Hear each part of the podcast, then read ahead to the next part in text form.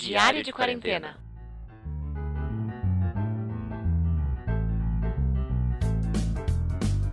Olá pessoal, bem-vindos novamente a mais um Diário de Quarentena. Hoje é nosso dia 17 do 9. Como toda quinta-feira, a gente decidiu atualizar as notícias de Covid para ter um pouco de sentido o nosso isolamento, né? E passar o que está acontecendo. E falando dos números, quais são os números mais atualizados, Caio? Eu te informo já, Lucimar, estou recebendo aqui na televisão, estão com 135 mil mortes aproximados, bem próximo disso. 4 milhões 455 mil casos.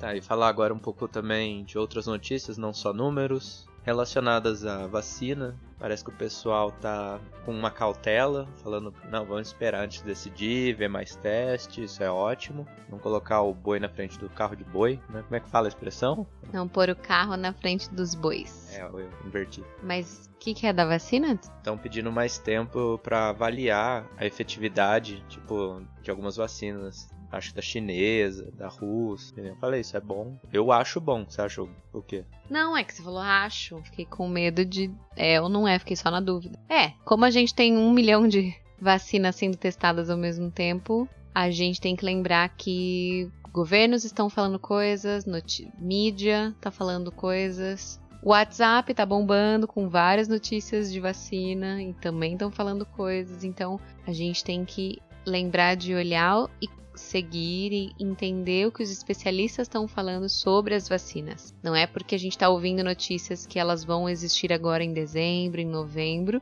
que de fato elas vão ser seguras, elas vão ter os testes finalizados. Isso demora um tempo ainda além delas serem distribuídas e também tem toda a questão de distribuição. É, uma vacina só não faz verão, né? É igual o esquema da andorinha. Tem que ter muita vacina para todo mundo. É, se a gente eu tava pensando nisso esses dias. Se a gente for fazer um paralelo bem rápido com uma outra doença, que é sarampo. A gente tem até hoje pessoas que têm sarampo. Tem casos de sarampo até hoje. Demorou 20 anos pro sarampo ter vacina e ter, tipo, a grande maioria das pessoas não tendo sarampo. Então, é muita audácia nossa da gente achar que, ah, tá bom, vamos vacinar todo mundo em dezembro e acabou o coronavírus em dezembro. Não é bem assim, né, gente? Uma das coisas mais difíceis de conter é vírus mesmo, né? É o negocinho que muta, que espalha, que é fácil de você fazer a vacina, mas também é complicado de você imunizar todo mundo, porque chegar em todo mundo é fácil, mas imunizar não, é doideira.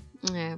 Bom, falando de uma parte que é bem triste para o nosso país, é toda a questão das queimadas, tanto na Amazônia, que já continua há um tempo, mas agora também as queimadas no Pantanal, e então acontecem já mais de mês, sem perspectiva de parar, sem perspectiva de acabar. O que é mais triste é que o Pantanal era um dos biomas mais bem preservados do mundo. Então é muito louco a gente ver, porque a gente só. Aqui no, no, no Pantanal a gente tem espécies tipo arara azul do Pantanal, tuiuiu, a própria onça pintada, o jacaré de papo amarelo. Então tem um milhão de espécies que a gente só encontra aqui. E essas espécies estão morrendo por conta de queimadas que o próprio governo não consegue frear. E tem até a fala do, do Bolsonaro dizendo que o Brasil está de parabéns na preservação do meio ambiente, que a gente não tem nada que se preocupar. Então é uma coisa muito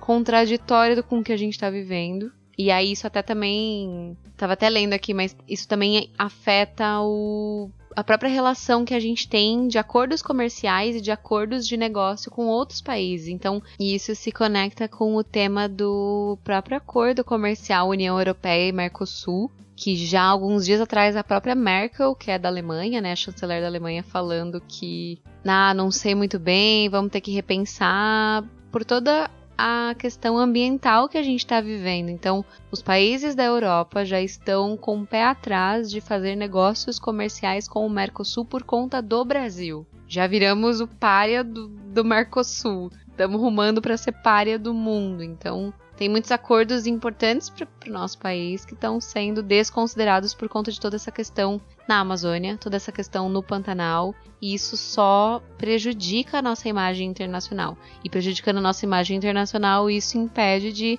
investimento, inovação, é, incentivos chegarem para cá também, né? A gente vive atualmente no país com mais descrédito, com maior desconfiança no governo, com maior falha em administração pública, em comunicação com o público, em tomada de decisão assertiva, em seguir o que funciona. Tá no topo de acreditar em deepfakes e notícias falsas. Teve, acho que atualmente a notícia que o Brasil não assinou um acordo mundial para combater a fake news. É tipo um dos cinco países do mundo que não assinou relevantes contra 125 mais ou menos que assinaram, sabe? É, a gente tá indo em várias contramãos aí. O, o próprio fato de, sei lá, a gente assinar veto a meninas não poderem ter acesso à educação e etc. A gente tá andando num caminho que parece o de outros países autoritários, tipo a Arábia Saudita. Então isso é muito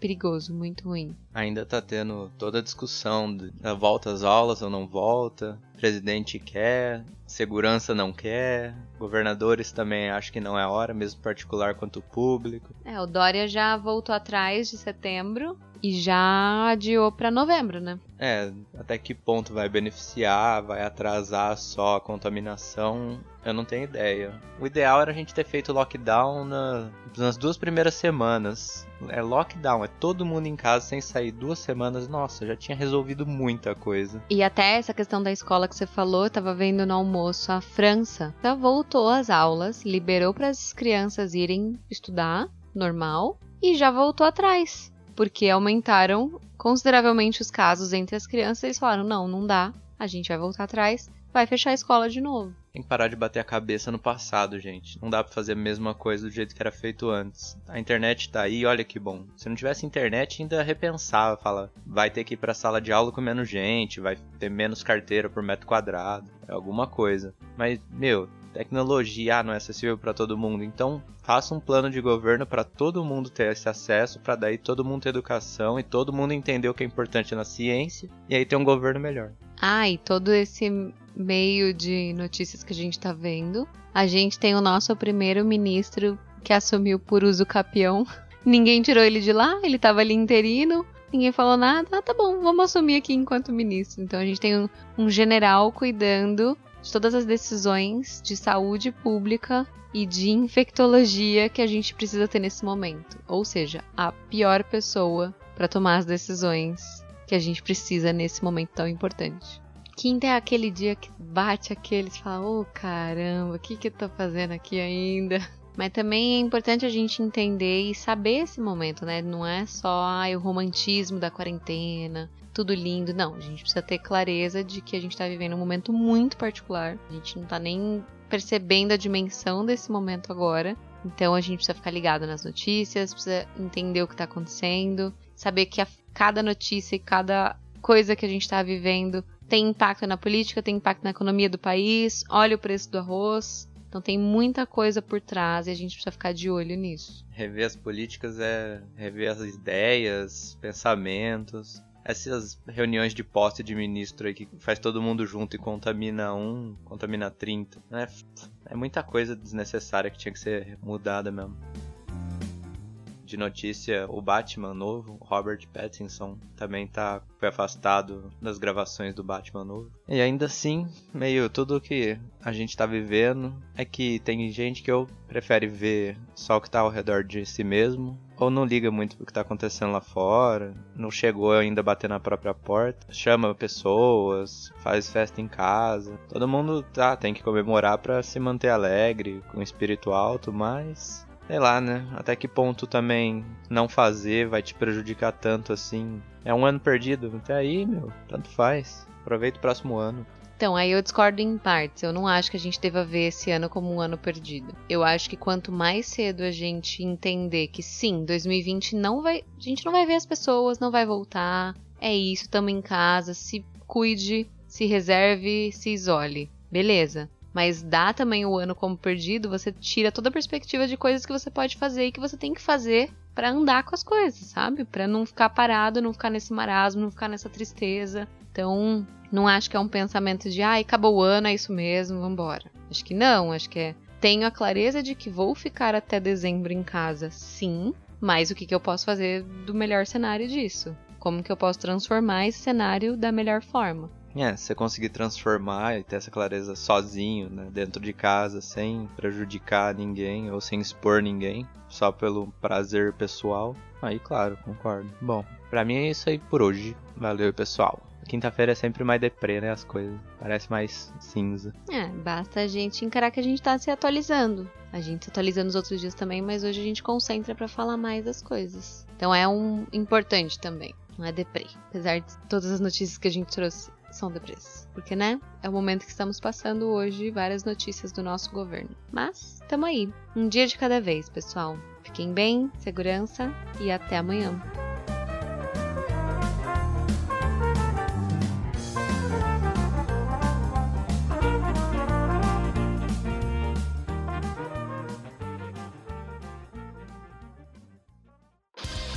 Energium Ilimitada, edições de podcast.